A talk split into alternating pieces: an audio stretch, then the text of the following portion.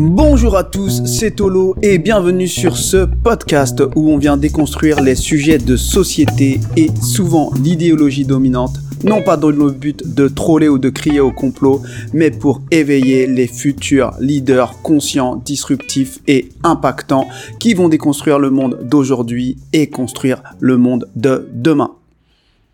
Donc tout d'abord, merci à tous pour tous vos commentaires super intéressants à lire et encore désolé si je ne réponds pas. C'est juste que si je commence à répondre à un commentaire et pas aux autres, ça peut être un peu compliqué.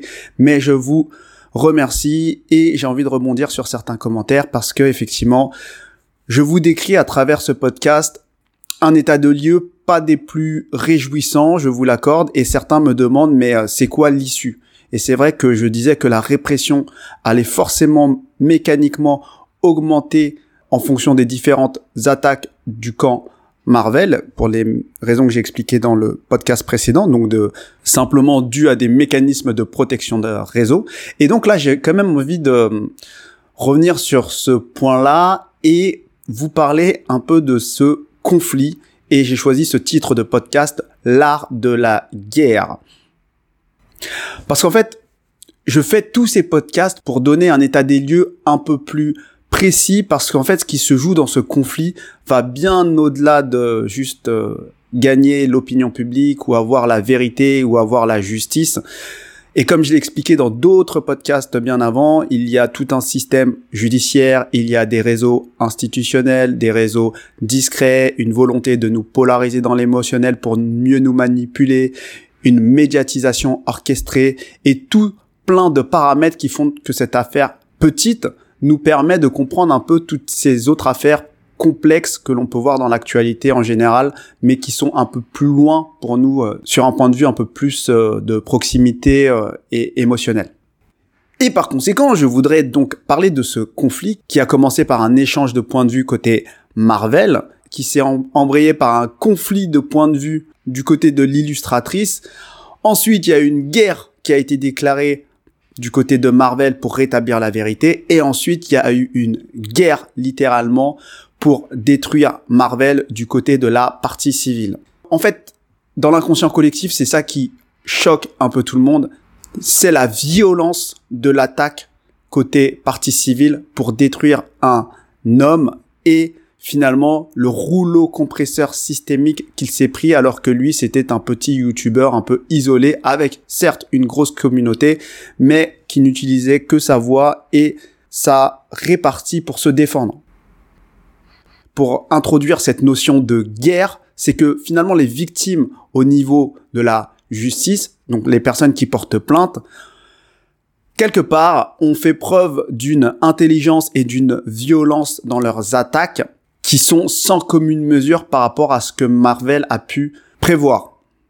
Et donc finalement, le contexte de la guerre ici, c'est vraiment qu'il y a deux camps, donc deux camps ennemis avec utilisation, on va dire, d'armes. Bien sûr, c'est pas des armes réelles, mais c'est des armes qu'on a à notre disposition, que ce soit le réseau, que ce soit des outils numériques et autre chose, et une volonté d'attaquer pour gagner. Et en l'occurrence, dans ce cas, c'était pour détruire quelqu'un ou pour soumettre quelqu'un. Et donc, il y a vraiment pour moi l'énergie de la guerre que l'on peut sentir du, côté de la partie civile. Et c'est ça que j'ai envie de vous faire comprendre, c'est que au-delà de cette affaire finalement Marvel, c'est que cette énergie de la guerre est très présente dans le camp finalement de certaines minorités ou de communautés qui est organisée face à un peuple qui finalement un peu, je vais le dire comme ça, bébête, qui recherche juste la vérité et la justice. Et donc, pour avancer dans mon propos, j'ai envie quand même qu'on regarde plus en détail quelles leçons finalement on a à du camp d'en face. Parce que qu'on le veuille ou non, qu'on soit pour ou contre eux, c'est quand même magistral ce qu'ils nous ont sorti. Et ça, moi, je reste quand même admiratif en tant qu'observateur et je tiens vraiment à souligner les points forts qu'il y avait de leur côté pour qu'on puisse s'en inspirer. Et donc, évidemment, je ne prendrai pas tout le côté un peu vice, mensonge, etc., mais vraiment pour qu'on puisse nous s'inspirer de comment on a perdu euh, les premières batailles. Donc, comme je vous le disais, c'est que premièrement, ils avaient une intention de partir en guerre. Et ça, il faut que ce soit clair pour tout le monde. Ils avaient ce désir ardent, brûlant, bouillant de le faire payer, de le faire taire. Peut-être parce qu'il a fait un, affront légitime ou non, peu importe. Mais en tout cas, une chose est sûre, c'est qu'ils étaient déter. Pendant deux ans, ils étaient déterminés pour constituer le dossier pour le jour du procès et jouer de tout ce qu'on sait, donc de leur réseau, etc. Donc la première chose, c'est qu'ils étaient déterminés. La deuxième chose, c'est qu'ils avaient une stratégie. Ils se sont réunis autour d'une stratégie. Ils se sont regroupés à plusieurs pour attaquer un homme et le tout en même temps. Ça veut dire que ça aurait pu être des procès différents, notamment pour l'avocat de la partie civile et le reste euh, des huit autres parties civiles. Mais là, ils ont attaqué en même temps, le même jour, le même procès, à neuf du coup, et ils ont tous suivi la stratégie. Et ça, c'est très important. C'est d'abord avoir une stratégie et ensuite, ils ont tous suivi la stratégie qui a été, je pense, pilotée par l'avocate de la partie civile. Donc c'est beaucoup plus simple puisqu'elle connaît le milieu, elle sait comment ça va se passer. Et donc je pense qu'ils étaient tous à l'écoute et ils ont suivi le plan sans broncher. Ensuite, ils ont clairement bah, utilisé leurs points forts. Ils ont utilisé des armes que Marvel n'avait pas. Comme disait l'une des parties civiles, nous avons des moyens que tu n'auras jamais. Et ça, c'est clair. un moment, tu gagnes une guerre, entre guillemets, non pas en se bataillant avec les mêmes armes, mais en surprenant l'adversaire et en utilisant d'autres armes que lui peut-être n'a pas, même si lui, il avait d'autres armes. Et donc les armes de Marvel, c'était plus avoir la vérité de son côté, avoir la répartie, avoir sa communauté. Et eux, ils ont joué sur un autre terrain, sur le terrain judiciaire, avec une personne qui connaissait le milieu, qui connaissait des gens dans le milieu. Et voilà, elle a, elle a, elle a joué de ses armes et euh, c'est tout à son honneur. Ensuite, et ça c'est très très important, c'est que donc ils ont suivi cette stratégie et ils ont été discrets. Ça veut dire qu'ils n'ont pas fait de bruit. Contrairement à Marvel qui avait plutôt cette attitude un peu euh, du peuple à vouloir euh, chercher et crier la vérité haut et fort, eux, ils ont été extrêmement discrets. Ils n'ont pas abattu de cartes quand il ne le fallait pas. Et on peut leur reprocher ce qu'on veut. Ça a été extrêmement efficace puisque finalement, à un certain niveau, ils ont pu suivre tout ce que faisait Marvel euh, sans répondre à ses provocations, tout en énervant encore plus Marvel et du coup constituer ce dossier contre lui. Et enfin, ils ont été patients. Parce qu'on répète beaucoup dans la, dans cette communauté pro-Marvel, euh, la vérité prend l'escalier, le mensonge prend l'ascenseur. Eh ben, de leur côté, ils se disaient exactement la même chose. Ça fait deux ans qu'ils sont sur le dossier. Donc, ils ont été extrêmement patients. Et donc, ça, c'est vraiment les qualités qu'on peut euh, observer euh, chez eux, en tout cas à un niveau neutre. Et ce qui est intéressant, c'est aussi de voir quelles sont finalement les erreurs classiques que fait la communauté pro-Marvel, entre guillemets, et en général, que fait le peuple, la masse, la foule, quand ils rentrent, entre guillemets, dans un combat. Parce que je pense qu'on a tous un peu cette idée euh, mythologique du 14 juillet ou euh, juste parce que le peuple a faim et que nous sommes dans la vérité et la justice, nous allons faire la révolution, alors qu'en fait, en réalité, ça se passe pas vraiment comme ça. Et c'est pour ça que j'ai envie vraiment de faire ce podcast-là, pour vous éveiller même sur les autres combats au-delà du combat de Marvel, et pourquoi à chaque fois le peuple finira toujours entre guillemets perdant parce qu'il ne s'élève pas assez, il reste un peu trop dans la masse. Donc déjà, comme je disais, c'est que le peuple, de base, il est animé par une soif de justice, une soif de vérité, et ce qui est clairement à un certain niveau une qualité, mais à un autre niveau, c'est clairement un défaut, parce que le peuple finalement n'arrive pas à se regrouper autour d'un intérêt commun supérieur, parce que d'une part, la volonté de se faire justice ou la volonté de vérité est toujours très émotionnel, donc on est beaucoup dans cette impulsivité et dans cette non-stratégie, et d'autre part parce que c'est très finalement individualistes et il n'y a pas du tout cette notion de protection du groupe, de réseau ou même de privilège. Et donc il n'y a pas cet intérêt supérieur. Et pour ceux qui me disent oui mais l'intérêt supérieur justement c'est la vérité, le problème c'est que quand on est dans cette démarche de vérité et de justice uniquement, quand on est authentique avec soi-même, dans le fond, bien sûr qu'on recherche la vérité. Et ça, c'est complètement OK. Mais du coup, ce qui va s'exprimer dans la forme, c'est que chacun va avoir son moyen, sa façon de revendiquer la vérité. Et c'est bien ça le problème. C'est que je vois dans la communauté pro-Marvel qu'il y a des personnes dans cette recherche de vérité qui dit que qui proclament que le meilleur moyen, c'est de faire monter la cagnotte. Il y en a d'autres, ça va être le meilleur moyen de faire monter la pétition. Il y en a d'autres, le meilleur moyen, ça va être de faire des audios comme je fais moi. D'autres, ça va être encore autre chose. Et chacun va avoir sa manière à lui. Et plus on va être dans cette recherche de vérité et d'authenticité, plus on va s'affirmer en tant que leader dans ce domaine-là, et plus finalement on va attirer des personnes à nous et on va porter notre vérité. Et c'est pour ça en fait que je vois des conflits sur des, euh, histoires de t'as pas mis la cagnotte ou t'as pas fait ci ou t'as pas fait ça, parce que chacun prône sa vérité, alors que chacun a son propre rôle. Et le truc, c'est que on n'a même pas besoin finalement d'avoir un ennemi pour nous diviser. On se divise nous-mêmes parce qu'on n'a pas d'intérêt supérieur. On est tous en train de chercher notre propre vérité et d'affirmer que c'est comme ça qu'il faut faire.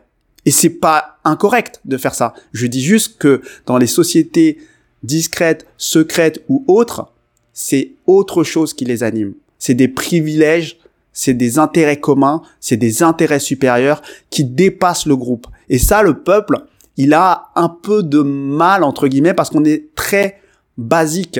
Et pour vous donner un exemple un peu plus concret, je pense que dans ceux qui m'écoutent, il y a des, peut-être des managers.